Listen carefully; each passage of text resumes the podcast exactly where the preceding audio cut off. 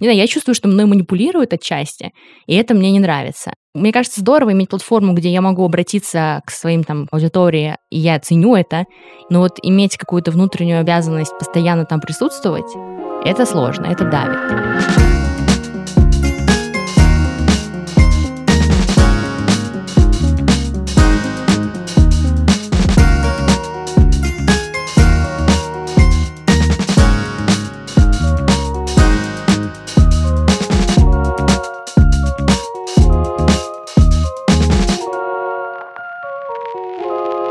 Здравствуйте, наши дорогие.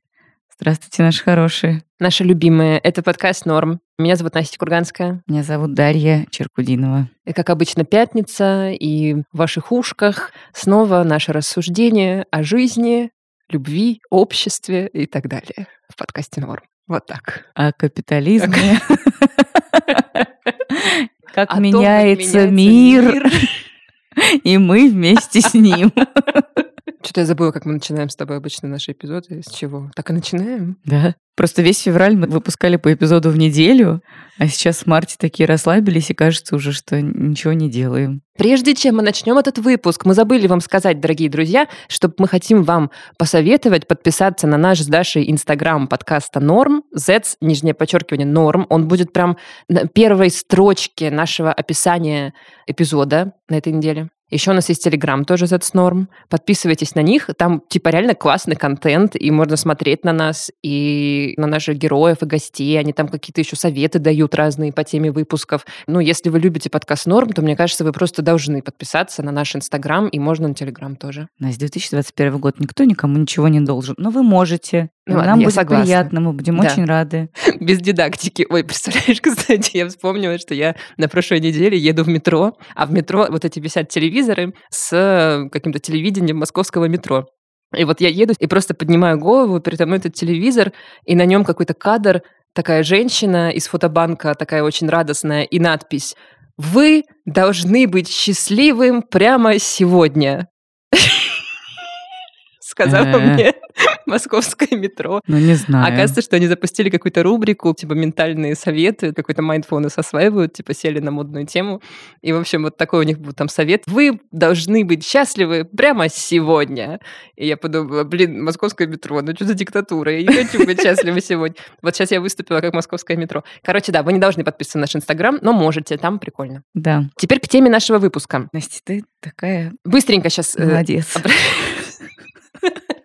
я только а набираю я... воздуха в легкие, чтобы что-то начать говорить. Как ты уже сразу такая...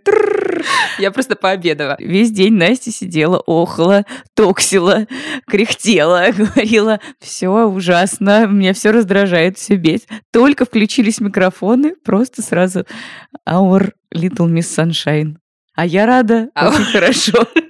Замечательно. Я просто, просто, просто строишь личный бренд свой. Так работают профессионалы. Мы сразу включаемся. Вот нас двое таких в стране. Я и Иван Ургант. Вот мы.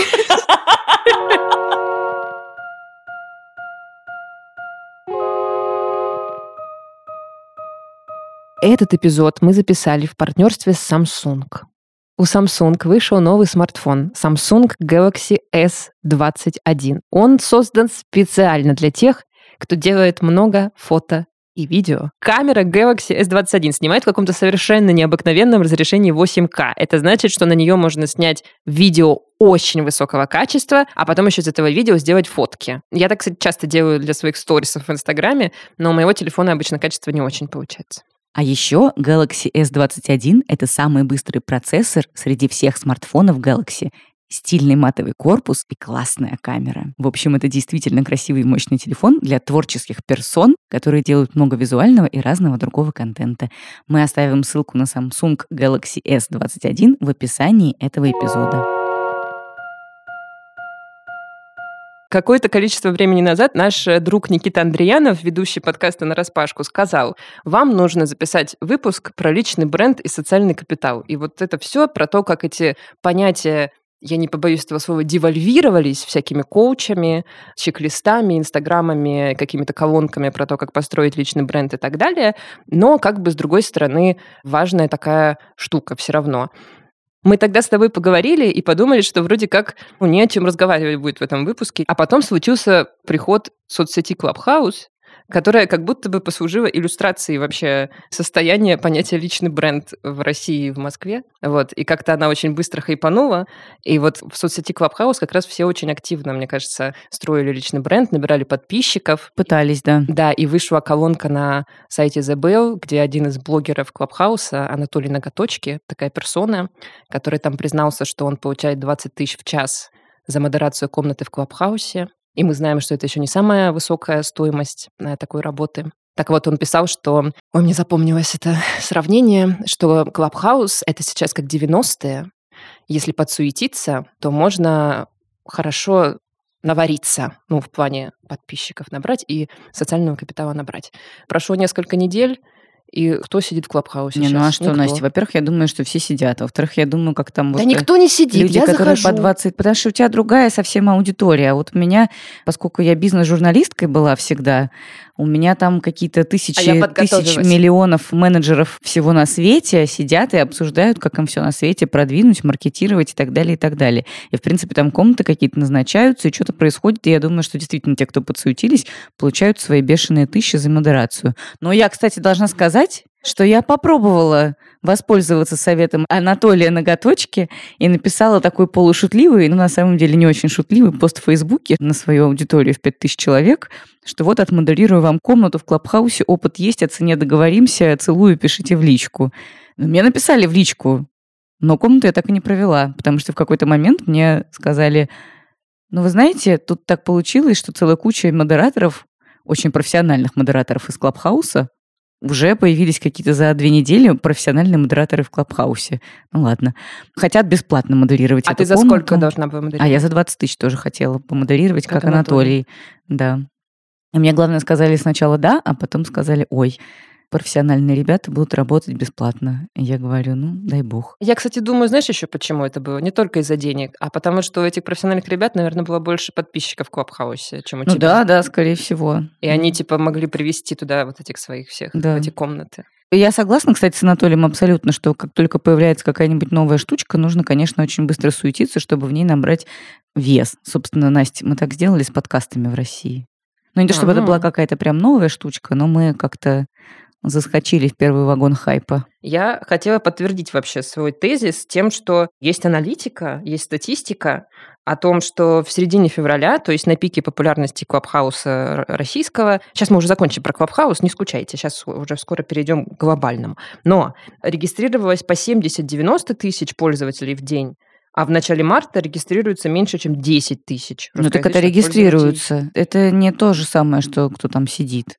Ну, а кто Просто там сидит, нет зарегистрировались все айфоновладельцы. Я тебе просто говорю, реально, Но раньше... ты мне говоришь свой эмпирический опыт, на который, как мы знаем, нельзя никогда ссылаться, потому что наш опыт — это наш личный опыт, а из него нельзя А я делать думаю, глобальные можно. выводы. Когда у тебя нет статистики, что у тебя остается, кроме как делать эмпирические заключения? Все каждый день организовывали по 30 Ну да, комнат, это а нормальная, никто. это, это абсолютно нормальная ситуация, так всегда происходит. Сначала какой-то дикий хайп, потому что это какая-то новая история, а потом все входит в какое-то нормальное русло. Ну ладно, хорошо. Кто-то отваливается, а кто-то остается. Ну, Клабхаус будет работать каким-то образом, и люди, которые там подсуетились и набрали подписчиков, и написали себе вот такенные, там, не знаю, на 385 строчек описания того, какие они великие, ужасные, сколько у них заслуг и сколько у них там того всего, они, да, будут получать свои 20 и 150 тысяч за модерацию комнаты в Клабхаусе. А мы не будем. Ну дай бог им всего хорошего. Была вот эта идея о том, что Клабхаус — это такое место, где каждый может поговорить со звездой или с каким-то экспертом, или с Илоном Маском, или с э, политиком каким-нибудь, или еще с кем-то. Очень здорово, людям это очень надо. Все соскучились, тем более по общению во время коронавируса. Но по прошествии там нескольких недель оказалось, что Клабхаус — это точно такая же соцсеть, как все остальные соцсети. Это просто инструмент, который не делает тебя вхожим в какие-то невероятные крутые инфлюенсерские круги, а ты просто человек, который может там каким-то образом выступать, и иногда тебе, может быть, повезет, и в твою комнату, правда, придет Илон Маск. Потому что иногда Илон Маск отвечает на какие-то твиты каких-то рандомных людей. но это не делает тебя, честно говоря, хотя, может, кого-то делает, но это не делает тебя, короче, инфлюенсером. Ну, в принципе, делает на какое-то время. Приносит тебе твои 15 минут славы, и дальше уже твое дело, и твоя как бы энергия от тебя зависит, как ты этим распорядишься. В общем-то, у тебя появляется какой-то серьезный постамент под твоими ножками, с которого ты можешь оттолкнуться и прыгнуть куда-то дальше. А потом еще какое-то агентство, кстати, выпустило десятку самых популярных пользователей Клабхауса. 9 из 10 этих всех пользователей это были люди с огромной аудиторией, которые просто перетащили свою аудиторию с Фейсбука, Инстаграма, Ютуба. Короче говоря, это а аудитория... кто был? А десятый был. Вот я даже открыла сейчас эту топ-10 популярных пользователей Клабхауса. Тут такие персоны, как Илья Варламов, Олег Тиняков, Ксения Дукалис, Покарас Лампас, Иван Ургант, Сергей Минаев и так далее. Ну, короче, в общем, люди, сделавшие себе имя где-то далеко за пределами э, этой площадки. Но есть один человек на втором месте, которого зовут Дмитрий Соболев. Кто это? Хочется узнать. Это разработчик из Казани, который сделал бот в Телеграме, который генерирует инвайты. Ну, короче говоря, он накрутил себе социальный капитал в Клабхаусе искусственным образом. Какой хитрец. Вот такой хитрец, да. То есть он обманул систему и стал самым одним из самых в топе 3 э, популярных пользователей Клабхауса. Мы ему сейчас позвоним на пару минуточек и спросим, Зачем он это сделал? И вообще вот этот социальный капитал, который он искусственным образом как бы хакнул, он ему что-то дал вообще или нет? Ну, сейчас узнаем. Сейчас узнаем, да. Звоночек, пожалуйста, дайте нам, включите.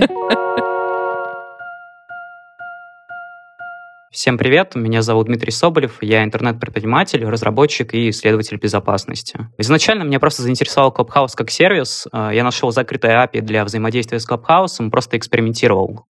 К сожалению, Clubhouse оказался решетом в этом смысле. Накручивал уже я себе количество подписчиков в большей степени не из корысти. Монетизировать я это не планировал, но мне всегда симпатизировала идея построить личный бренд, а тут и повод появился. Вообще, на мой взгляд, основной проблемой построения личного бренда является страх, э, потому что страх парализует, но когда твое желание помогать другим людям и улучшать мир перевешивает этот страх, тогда все становится как надо. Что значит страх? Что ты называешь страхом? Какой страх? Волнение, публичность — это страх выйти из зоны комфорта в какой-то степени. Вообще что-то создавать э, всегда сложнее, чем потреблять, поэтому с точки зрения публичности, наверное, это работает примерно так же. Окей, я поняла. То есть тебя интересовала вообще идея создания личного бренда, и вот появился Clubhouse, и показалось, что там это можно легко сделать. После того, как я изменил эти цифры, мне писали люди из разных сфер, а, бренды с разными предложениями, об участии в комнате Клабхауса с ними, об участии в офлайн конференциях Мне каждый раз приходилось им объяснять, что количество моих подписчиков было не настоящим, то, что эта цифра была изменена с помощью уязвимости. Некоторые после этих объяснений уже просили банально накрутить им подписчиков, это уже было забавно. Предложений 10 я, наверное, получил с того момента. Не буду называть имена брендов. Была компания, СММ-агентство, которое вроде бы этим профессионально должно заниматься, но они как бы не затруднялись узнать, кто я такой, и просто среагировали на цифры. Скажи, пожалуйста, вот если резюмировать, что тебе этот опыт показал? Накрутил подписчиков, к тебе начали приходить агентства и там предлагать деньги. Что ты взял из этого опыта, что он тебе показал? Наверное, то, что все эти социальные связи, количество подписчиков э, в социальных сетях — это вещи вполне осязаемые. То есть они легко могут быть конвертированы при желании в какие-либо материальные средства. Конечно, это не личный бренд и не социальный капитал. Э, я проясню, вот с технической точки зрения это были даже не боты. То есть там была такая возможность подписаться с одного аккаунта несколько там тысяч раз на другой аккаунт. И получалось так, то, что, грубо говоря, с сотней ботов я сделал себе там 200 тысяч подписчиков, если не ошибаюсь.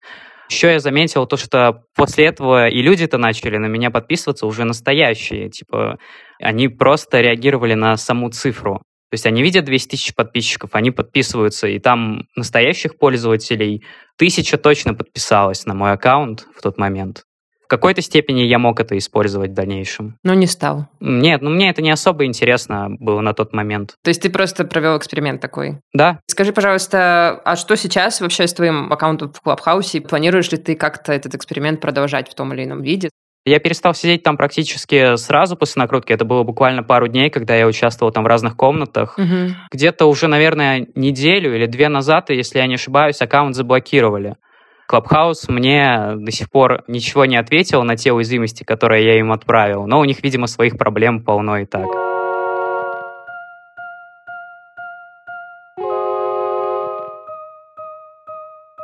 Хватит про Клабхаус говорить. Согласны. Много чести. Тем более, что, как я уже говорила, это просто всего лишь очередная соцсеть, а социальный капитал можно построить в любой социальной сети, нужно только выбрать правильную. Ну, нам надо тут сказать, наверное, вообще, что реально не нравится мне это, но без социального капитала в современном мире никуда. Я должна как душнила сейчас выступить и сказать, что вообще вот этот селф-брендинг весь, с чего все началось? С 97 года американский журнал про бизнес Fast Company выпустил заметку, которая называлась «The Brand Called You». То есть ты бренд. Да колонка вся состоит из всего того же самого, что сейчас написано во всех этих колонках, что типа ты сам ответственный за то, как тебя воспринимают на рынке, поэтому нужно, значит, работать над имиджем. Ну и вообще такая штука, как имидж и репутация, она тоже всегда существовала. Это не какое-то явление из нулевых или десятых, Всегда действительно было важно, там, как тебя кто-то где-то воспринимает, выглядишь ли ты как профессионал, говоришь ли ты как профессионал, чувствуешь ли ты как профессионал и транслируешь ли ты свой профессионализм вовне. Но просто раньше о нашем карьерном росте заботилась наша работа. Люди долго работали на одном и том же месте, строили свою вот эту репутацию внутри коллектива, формировали имидж внутри коллектива. Все вот эти построения личного бренда замыкались внутри условной корпорации или там какого-то НИИ в советские времена, в общем, внутри рабочего места, на котором ты сидел десятилетия. А сейчас мы очень быстро меняем работы, э, за нас не имеет никакую ответственность, не несет наш работодатель, он, в принципе, может нас уволить в любой момент и вообще там может развалиться и прочее, и прочее.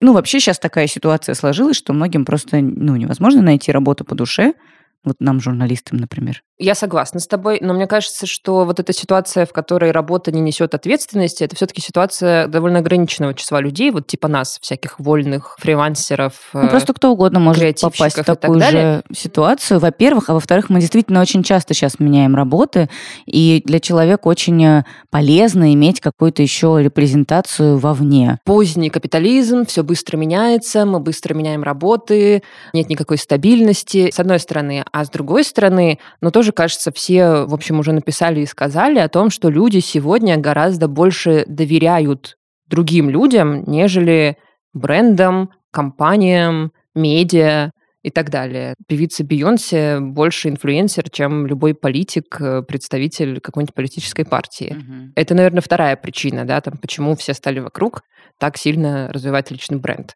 Кажется, что это вот какая-то объективная реальность. Но спасибо за этот исторический экскурс. Спасибо за эти душные фан-факты. Почему? Не очень фан.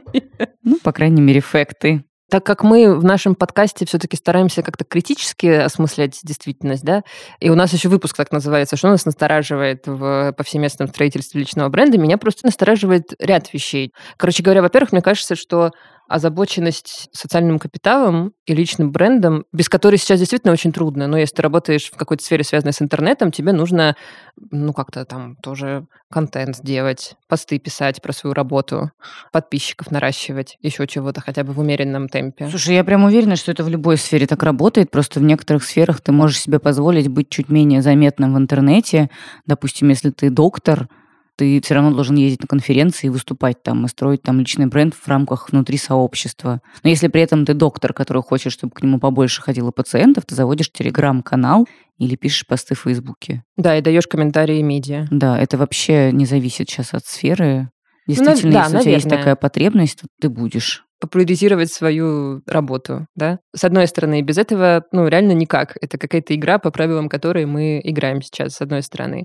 А с другой стороны, это же тоже источник, еще один дополнительный источник довольно сильной фрустрации. Но я, например, вот в себе зафиксировала определенный конфликт, что я испытываю часто, ну, какой-то фома от того, что мой социальный капитал не так велик, как мне бы, безусловно, хотелось. Но при этом есть еще такой конфликт, что как бы для того, чтобы этот социальный капитал увеличивался, мне нужно делать разные действия, типа много постить, в разных соцсетях, что-то писать, что-то снимать, выступать на конференциях, то же самое. Mm-hmm. И, ну, самое главное, много быть в интернете, чего я, например, не очень люблю делать. Я не очень люблю быть много в интернете, но мне при этом нужен социальный капитал, и я часто испытываю вот это фома, но фома не от того, что меня вот куда-то там не зовут на вечеринку, а от того, что у меня недостаточно большой социальный капитал. Ужасно звучит, но как есть. А ты довольна своим социальным капиталом вообще? Я да. Да? Но он мог бы быть побольше, но я думаю, что он станет побольше через какое-то время. Я довольна своим, я иногда не понимаю, откуда взялся чужой. Ну, то есть я иногда захожу на чьи-нибудь странички, не знаю, в Твиттере или в Инстаграме или еще где-то вижу там какие-то бешеные тысячи подписчиков и думаю, хм, странно. Мгм. Ну ладно. Мне кажется, что я сейчас в таком периоде, когда я довольна своим, поэтому не расстраивают чужие. Я просто как-то иногда отмечаю, что, может быть, какой-то кризис экспертности происходит где-то в каких-то местах. Кризис экспертности Да. совершенно точно происходит. Да, кризис экспертности это да, то, что немножечко пугает. Но тоже мы с Настей, как журналисты, в прошлом прекрасно понимаем, как это работает. Появляется какой-нибудь э, персона, которая начинает в Фейсбуке дико писать профессиональные посты на какую-нибудь тематику, которая близка тебе как автору, и ты думаешь, о, отлично, появился какой-то новый эксперт, сейчас я возьму у него комментарий, дальше ты берешь у него комментарий, еще 15 твоих коллег берут у него комментарий, а человек может быть на самом деле не очень крутой, просто пишет какую-то воду, какую-то банальщину, какую-то ерунду. Но просто за счет того, что он э, оперативно поднимает трубку, с радостью отвечает в мессенджере, Ну, и много- всегда много на пишет, связи, и да. много пишет, и можно там даже, даже можно не звонить, а просто написать заметки там, «А вот такой-то прокомментировал это в своем фейсбуке вот так вот, ты как бы легитимизируешь его слова, и, может быть, когда-нибудь какой-нибудь к нему за счет этого придет клиент и получит не очень качественную услугу. Это какая-то комплексная проблема, в которой медиа тоже виноваты, безусловно, из-за того, что они тиражируют вот таких людей. Я завидую по-хорошему твоему mindfulness, что ты находишься как бы в гармонии со своим личным брендом. Но вот я, видимо, не очень в гармонии с ним нахожусь. Я сейчас как раз перед э, нашей записью прочитала заметку про ФОМа, и ФОМа вот эти все связанные с э, социальной активностью других людей. Там был пункт про то, что типа, если вы часто испытываете ФОМа, какое бы то ни было, это значит, что вы unhappy в этой области. Казалось бы, банально, да? Но почему-то я тоже не думала об этом. Короче, я за то, чтобы всегда любую фрустрацию как-то стараться оборачивать, поворачивать в конструктивное русло. И если я испытываю фрустрацию из-за того, что у меня недостаточно много подписчиков, значит, что мне нужно сделать? Обратить ее в конструктивное русло и увеличивать количество подписчиков посильными мне методами. Вот так. Надо Прекрасно, договориться с прекрасно. собой. Насколько я вообще понимаю правила строительства личного бренда, Да-да. Начинать надо не с того, что типа я хочу больше подписчиков, а с того, ну как бы с basic вопросов. А кто я? А в чем мои ценности? Ну вот как мы строим бренд подкаста «Норм», и когда мы придумывали подкаст «Норм», мы же думали о том, вот про что мы будем рассказывать, какая у нас будет интонация, что у нас будет там, какие темы подниматься. То есть мы начали... Ну или когда ты медиа, допустим, строишь с нуля, ты не можешь сказать типа, ну я хочу сделать газету, у которой будет тираж миллиард. Мгм. А ты должна начать с того, что типа, ну я хочу сделать новостную газету или там аналитический ежедневник, Мгм. недельник, или там еще что-то. Ты должен подумать о том, чем ты будешь полезен людям, наверное, в первую Да. очередь. И какие ты будешь транслировать смыслы. Какие наши с тобой личные бренды транслируют смыслы, Даш? Мне кажется, мы никакие не транслируем, если никакие не транслируют. Просто пощу мемы. Я не знаю. Ну, нет, Может я быть, думаю, в этом что наши... проблема. Да блин, ты понимаешь, я не могу, меня бесит. Ну, в интернете просто очень много супер пустого контента. И я очень часто вижу, даже в нашей с тобой индустрии подкастовой, есть ряд людей, которые как бы строят свой личный бренд на том, что они там делают всякий контент про подкасты, при этом это достаточно поверхностный контент про подкасты. И то же самое в любой сфере. Сейчас каждый подумал про себя. И то же Кажд- самое Каждый в люб- ведущий любого контента про подкаст такой, интересно, это я слишком поверхностный? Ну, или поверхностная? Я думаю, что по-настоящему поверхностные люди, как бы их проблема в том, что они никогда не задаются тем вопросом, достаточно ли я поверхностный. Это страшно, это жестко, но справедливо. Есть какой-то определенный алгоритм строительства личного бренда, вот, который ты начала озвучивать. И если ты чувствуешь, что у тебя есть какая-то фрустрация в этом месте, вот как у меня, то тебе нужно просто этот алгоритм понемножку применять в свою жизнь. Ну да. Я недавно вот подумала, блин, Настя, тебе надо как-то это, ну, немножко подраскрутить Инстаграм, подумала я. Чуть-чуть, чтобы вот выйти на комфортное количество. Надо подраскрутить. Комфортно для тебя это какое? Ну, у меня сейчас где-то 1700 с чем-то. А у тебя больше, чем у меня. Мне кажется, большинство из них это боты. Ну, короче, я подумала, ну, надо выйти на трешечку. Это будет мне комфортно. Интересно. Но я поняла, что я никогда не смогу увеличить число подписчиков, если я не буду писать посты в Инстаграме. Я не хочу писать в Инстаграме, потому что это не мой... Я не хочу. Может быть, тебе надо могу. какую-то другую соцсеть выбрать? Инстаграм — это единственная соцсеть, которая меня устраивает. И, в принципе, я органично в ней живу. Нет, мне кажется, Настя, что мы с тобой такие люди, которые должны свои цели ставить, исходя из своих возможностей. Ну, я просто не верю, что я какой-то особенный человек, который не сможет, если вдруг ему захочется набрать кучу подписчиков в какой-то соцсети, то я не смогу это сделать. Мне просто надо будет взять алгоритм, которому следуют миллионы людей по всему миру, и начать точно так же дристать посты. Блин, представляешь, какой несчастный ты будешь себя чувствовать? Ну, а может быть и нет. Это просто рутина. Это как заниматься спортом каждый день или там, не знаю, два раза Нет, в неделю. когда ты занимаешься спортом каждый день, ты получаешь эндорфины. А тут ты получаешь эндорфины от того, что тебе ставят лайки и пишут комментарии даже. Почему а люди тебе не только, далеко не только. И именно когда у тебя растет аудитория с полутора тысяч до трех, тебе начинают сыпаться очень душные, очень неприятные, Ну да, отвратительные это правда. комментарии. Это правда. Всяких Я разных думаю, случайных людей, которые случайно туда попали и думают, а кто это вообще такая? Почему она открывает свой рот? Вот как ты видишь, не хочешь ты, чтобы я становилась популярной в интернете, Даш? Вот так. Нет, я просто, я, я просто хочу, этого. чтобы ты была счастлива. И Спасибо. в хорошем тонусе. Я помню, что меня мой редактор, когда я была юным корреспондентом, заставлял писать посты и расшары всяких текстов, моих и чужих. И еще иногда, когда у нас были какие-то беседы внутренние там в редакции про что-то, он говорил, напиши про это пост в Фейсбуке, напиши, напиши, напиши, напиши про это пост в Фейсбуке. Так ты, наверное, так и набрала свою аудиторию в Фейсбуке. Да это неправда. Я всегда много писала в Твиттере, я и продолжаю много писать в Твиттере. Но я потом поняла, что ну, мой редактор на самом деле не прав. Потому что он заставляет меня делать то, к чему у меня абсолютно не лежит душа. А мне гораздо проще и комфортнее работать над своим личным брендом другими какими-то способами. Вот мы подкаст запустили, например. Это работа над личным брендом. Вот у меня твиттер есть. А почему все должны писать обязательно посты в Фейсбуке и еще при этом обязательно срачегонные? Конечно, никто не обязан так делать. Срачегонные посты в Фейсбуке, друзья, конечно, писать должны не все.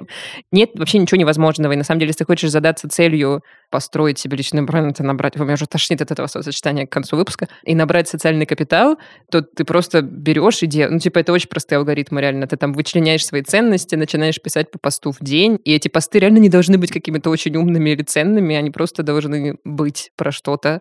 Да, ну тоже, не знаю, мне кажется, надо понимать, зачем ты это делаешь. Ну вот зачем мы делаем подкаст «Норм»? Не только же для того, чтобы заработать денег. Нет. Вот. Запись пошла не по плану. Мы хотели mindfulness дать, а в итоге сидим тут и анализируем наши личные бренды с Дашей.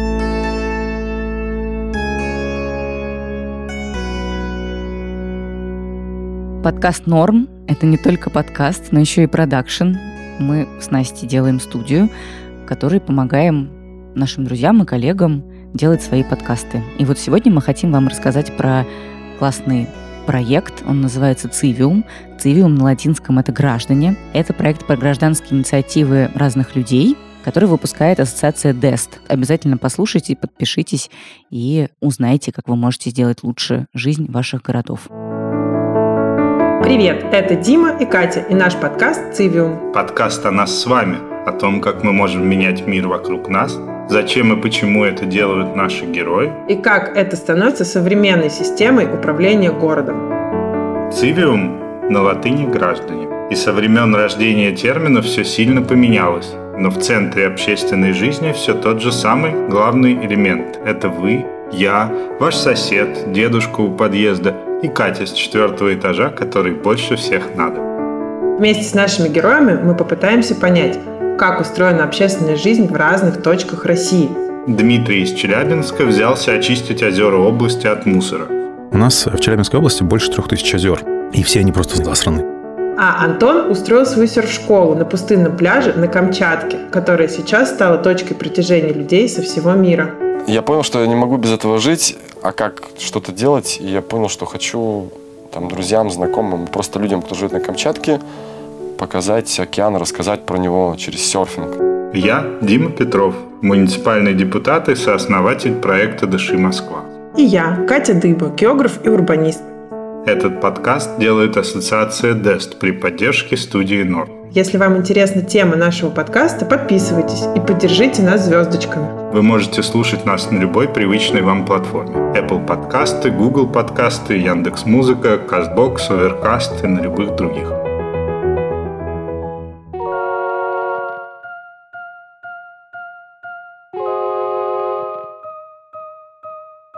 Интересно, что именно на закате своей вот этой деятельности в качестве пиарщика в IT я как раз-таки и сформулировала, что я хочу дальше. То есть я прям сильно устала от того, что я постоянно дирижирую людьми, которые строят свой личный бренд, да, и за кулисами помогаю им как бы а, давать интервью, что-то говорить, подсказываю их, готовлю их к этому. Это говорит Ксения Шульц. Ксения наша с Дашей коллега, она тоже ведет подкаст, называется «Это непросто», и посвящен поискам своего дела и своей профессии. До того, как запустить этот подкаст и начать работать на себя, Ксюша работала в пиаре технологических компаний, в том числе на топ-позициях. Она хорошо понимает, что такое так называемый личный бренд. И Ксюша для меня – это человек, который как раз очень хорошо с этим умеет работать хорошо и планомерно. Она активно ведет соцсети, посвященные и себе, и своему проекту, общается с аудиторией, постит какие-то прикольные истории, придумывает активности для людей, которые на нее смотрят и ее слушают. Ну, короче, в профессиональном плане она для меня здесь пример. Я иногда смотрю на нее и думаю, вот прикольно, надо поучиться у Ксюши этому умению. При этом я помню, что Ксюша и не раз писала о том, что ей тяжело дается регулярно выкладывать посты, как-то вот эту активность в интернете поддерживать. Ну, в общем, скорее всего, она испытывает все то же самое, что испытываю я. Поэтому я ей позвонила и обсудила все эти фрустрации и тревоги, которые испытывает человек, пытающийся как-то подрастить свой социальный капитал. Вот о чем мы поговорили. Складывалось в какой-то момент ощущение, то ли мне такие люди под конец попадались, которым как будто бы это было самим не особо интересно, и я им как будто бы свои какие-то мысли, свои, ну, чуть ли не в буквальном смысле слова из своей головы клала вот э, в их уста. И я почему-то так как-то от этого устала, подумала, ну, черт побери, вот Ксению Шульц так никто вот не узнает. Вот я человек за кулисами, знаешь, мне какое-то эго тут проснулось, я подумала, я так больше вот не хочу. Я хочу, чтобы у меня брали интервью, чтобы спрашивали, что я думаю, а не мой руководитель или там основатель компании.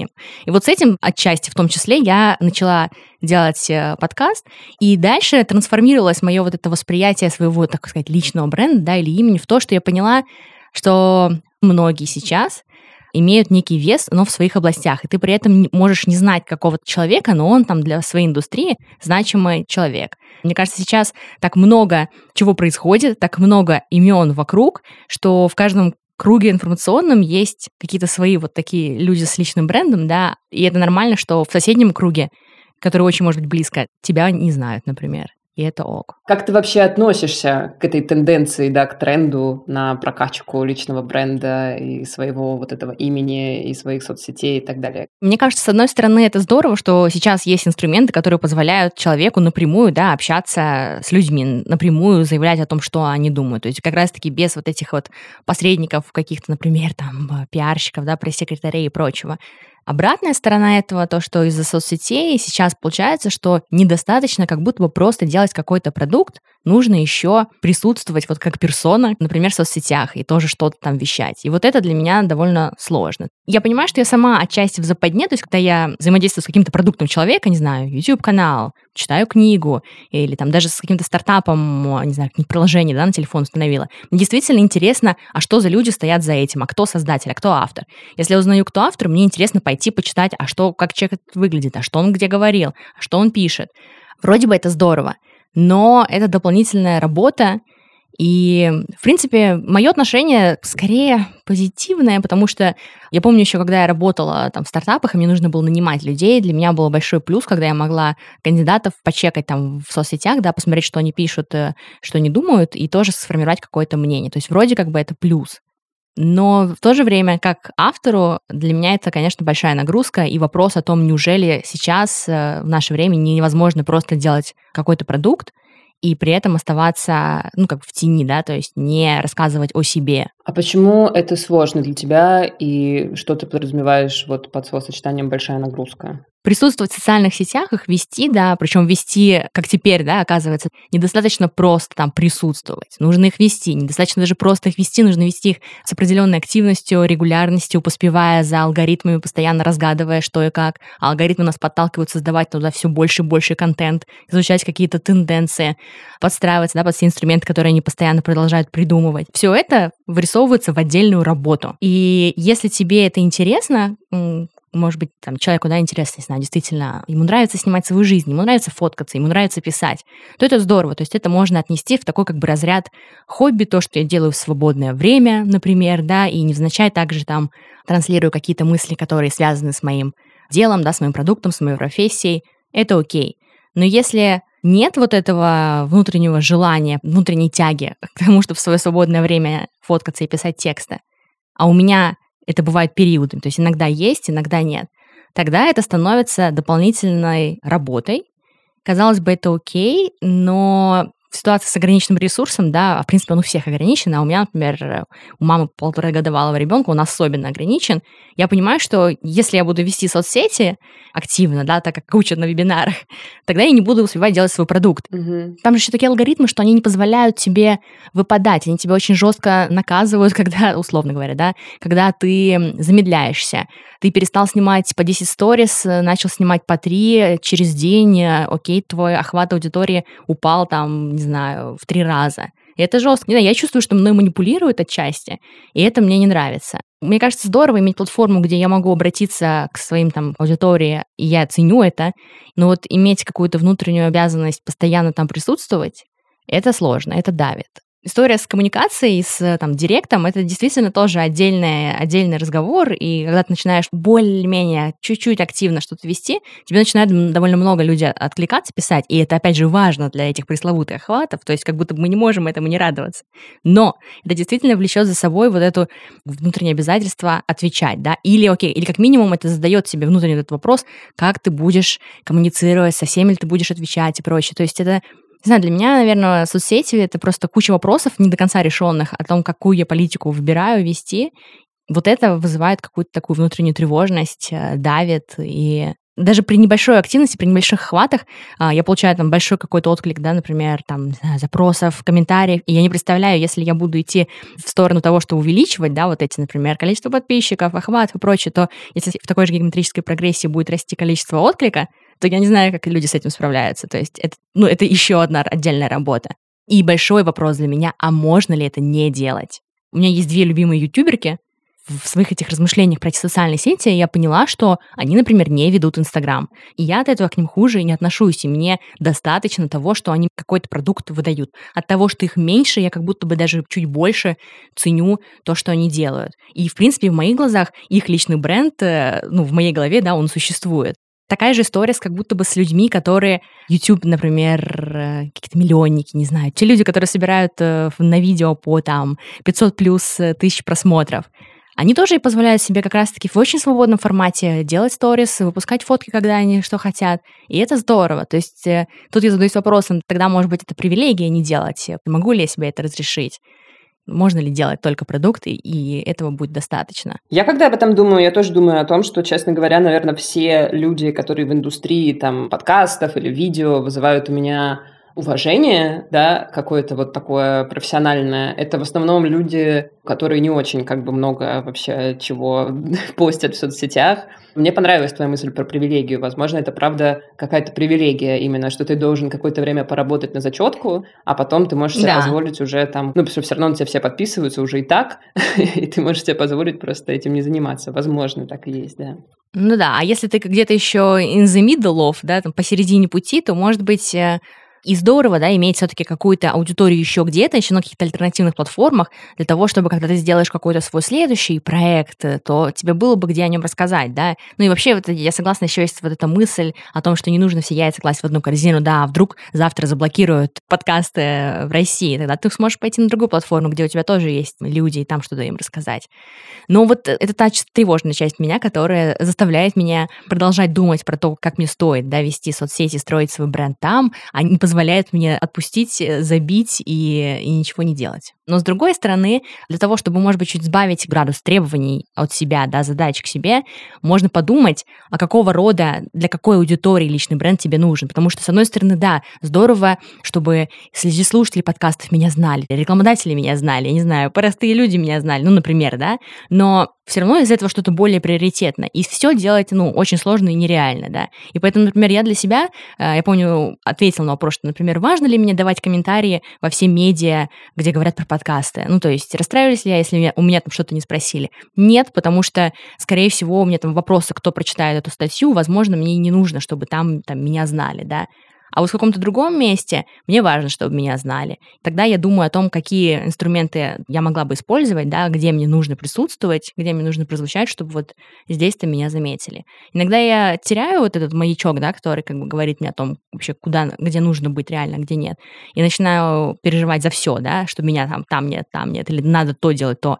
Но вот если остановиться, подумать, а где реально тебе нужно быть, тогда оказывается, что на самом деле не для всего, а для очень выборочного, и вот на это силы найти, по сути, можно. Ну, если есть понимание, зачем. Этот эпизод про развитие личного бренда мы записали при поддержке Samsung. Смартфон Samsung Galaxy S21 прекрасно подходит для того, чтобы с его помощью прокачивать свой личный бренд. Камера, снимающая видео с разрешением 8К, самый быстрый процессор среди всех смартфонов Galaxy, красивый матовый корпус.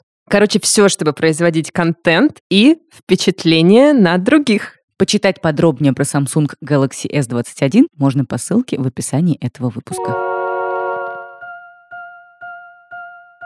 Что хочется посоветовать людям, вот, которые переживают, что у них очень маленький личный бренд? Просто у вас реально могут быть разные цели. Может быть, вы хотите действительно там попытаться заработать на квартиру в Москве-Сити личным брендом, но надо понимать, что это единицы только могут так сделать, и это какое-то исключение из правил, и нужно очень серьезное сочетание факторов, Сейчас понятно всем, что мы говорим про Сашу Митрошину, с которой, кстати, мне один раз посчастливилось редактировать интервью для подкаста «Либо выйдет, либо нет», в котором она как раз рассказывала, как она строила свой личный бренд и какая за этим стоит огромная работа. Это угу. реально огромная работа, это штат сотрудников, это куча всяких разных дел. Это не просто там левой пяткой написать два поста в день в Инстаграм. Это нужно там и онлайн-курс придумать, запустить и сделать такой, чтобы он был интересный, и чтобы он был не один, и чтобы он был под разные нужды, и под разных людей, и под какие-то там штуки, и чтобы он был действительно полезный, чтобы люди советовали его своим друзьям и прочее. Это нужно там бесконечное количество каких-то фотосессий проводить и на какие-то мероприятиях. Ну, короче, это большая работа, и не факт, что вам нужна она. Угу. А может быть, вам нужно просто действительно подсветить какое-то ваше дело и подраскрутить какие-то ваши смыслы, какие-то ваши идеи и чуть-чуть навести прожектор на это, в таком случае вам не нужно дико упарываться, вам нужно действительно сформулировать для себя какую-то стратегию и начать постить по посту в неделю, например, куда-нибудь. Как обычно в подкасте «Норм» хочется пропагандировать small steps. At a time. One step at a time. У меня вот две вещи есть, наверное, два инсайта, highlight. Вау. Первый мой инсайт, он вот это то, что ты сказала, я согласна совершенно. Реально нужно постоянно популяризировать действительно свои достижения, но как-то нужно все-таки это делать посильно и договориться, что если тебе подвластен, например, вот один пост о твоих достижениях в неделю, например, вот ты ну, запустил какой-то проект, да, и ты можешь с собой договориться, что после того, как ты запускаешь проект, ты садишься, и вот как бы тебе не было лениво, больно, страшно, еще что-то, ты создаешь какой-то контент и рассказываешь миру про себя. Ну, это, ну, к сожалению, это важно, это нужно, но кажется, что можно это делать с какой-то посильной тебе именно чистотой. Это первое. А второе, мне кажется, вообще, если честно, вот не знаю, Даш, может, ты со мной поспоришь, что на длинной дистанции побеждают люди, которые просто все равно честно и классно делают свою работу, а не хайпажоры. А что значит побеждают? Ну, вот достигают подлинного успеха. Что такое и подлинный вот, успех? Вот этого всего. Мне кажется, все равно, что за тебя должна... Да, я консервативна, но мне кажется, что за тебя все равно в первую очередь должна говорить твоя работа. Не то, как ты ее распетушил в Фейсбуке и в Инстаграме, а то, что за работу ты сделал, что за проект ты сделал, насколько важное дело и так далее. И да, конечно, очень важно уметь рассказывать про себя, и, к сожалению, без этого никак сейчас. Но все-таки это добавочная стоимость. Это не должно становиться твоим главным смыслом. Твоим главным смыслом все-таки должно быть вот эти смыслы, простите за тавтологию, которые ты создаешь своей работой, и твой проект, которым ты гордишься, то есть твоя работа. Я думаю, что все-таки вот этот ресурс, который ты тратишь на рассказывание о себе, он должен быть все-таки не очень большим, не огромным, не всем твоим ресурсом, а типа там, не знаю, 20%. А все остальное — это вот то, что ты вкладываешь все-таки в свои дела. В этой твоей последней сентенции я позволю себе усомниться. По-разному бывает. И, ну, как бы жизнь несправедлива, потому что жизнь хаотична, и нет никакого правила, кто выживает на длинной дистанции, кто приходит к подлинному успеху. Потому что подлинный успех — это тоже для всех абсолютно разное понятие. Ну, типа, для меня подлинный успех может быть, если я в учебник литературы попаду, а для кого-то, если он купит себе замок в Луаре. А для кого-то и то, и другое мои ценности в этом смысле совпадают с твоими. Да, мне тоже кажется, что дела первичнее, чем рассказ о делах, и что если ты все свои силы тратишь на дела, и у тебя не остается сил на то, чтобы про них рассказывать, то можешь себе позволить не рассказывать, или там можешь как-то с собой договориться, чуть-чуть небольшое количество своего ресурса отщипнуть и потратить на вот эту необходимую штуку. И нужно учиться, к сожалению, или к счастью, я не знаю, в современном мире так все устроено, что нужно учиться рассказывать о своих достижениях и успехах, и делать это не с извиняющейся какой-то ироничной интонацией, типа, о, ну мы тут запустили небольшой проектик, а делать это уверенно, серьезно и как бы профессионально. Мне кажется, тут еще важно, кстати, сказать, что вот очень часто, и тут не обойтись, наверное, без некоторого какого-то отступления, связанного с гендером. Мне кажется, что довольно часто вот э, женщины немножко этим страдают, мы немножко этим страдаем. Мужчины тоже, конечно, но вот у женщин как будто бы я немножко чаще это наблюдаю.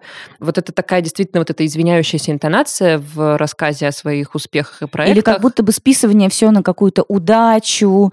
Вот так просто случилось, так просто повезло, и так вот просто совпало, что я оказалась там и сям, и сделала самое лучшее на свете интервью и написала обалденную книжку. Нет, удача, конечно, тоже имеет место, но все-таки твоих заслуг всегда гораздо больше, естественно, в этом, чем удачи. Это правда. И мне кажется, что часто, и я сама тоже была таким человеком, совершенно точно, и многие мои друзья были такими людьми и остаются некоторые, очень часто ты просто думаешь о том, а что о тебе подумают, потому что ну, а ты, ты не была вот никогда вот во всяких вот, например, таких вот чатах в Телеграме токсичных, в которых люди скидывают посты каких-то активно рассказывающих про свои проекты людей и типа смеются над ними. И, и, и постят следом э, смайлик roll eyes. Да-да-да, и типа обесценивают эти Ну, была, посты. конечно. А я и была человеком, который тоже так делал, который тоже скидывал посты какого-нибудь условного, нельзя говорить имя, ну, какого-нибудь условного человека из Фейсбука и говорю, о боже, как можно про это писать? Ну, ты же не друг этим а потом, людям. А потом происходит что? А потом совершенно, ну, как бы это логическое развитие такого поведения, а потом ты сам боишься написать такой пост, потому что думаешь, блин, ну, ну все посмеются, наверное. Это то, что происходило как далее. раз со мной вот э, в этой юности, когда меня редактор заставлял расшаривать посты. Надо еще вспомнить, что это были, ну, там, десятые годы, mm-hmm. короче. Ну, тогда это был каким-то даже зашкваром нашей журналистской тусовки дико пиарить свои тексты, потому что казалось, что, типа, если текст классный, то его сами найдут, прочитают и расшарят какие-нибудь читатели.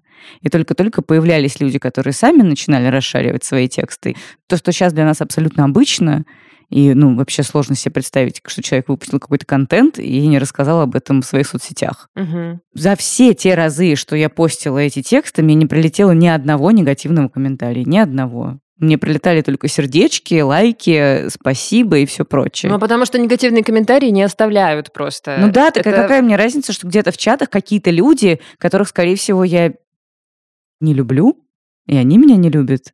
И это чувствуется, как правило.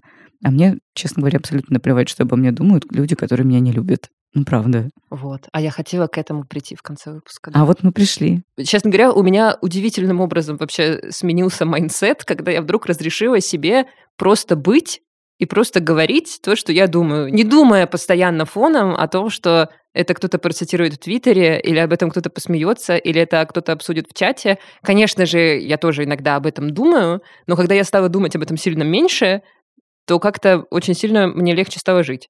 И вообще вот это все там писать в Фейсбуке, в Твиттере и так далее. А это mindset инфлюенсера. Все на этой ноте пора сворачивать нашу лавочку.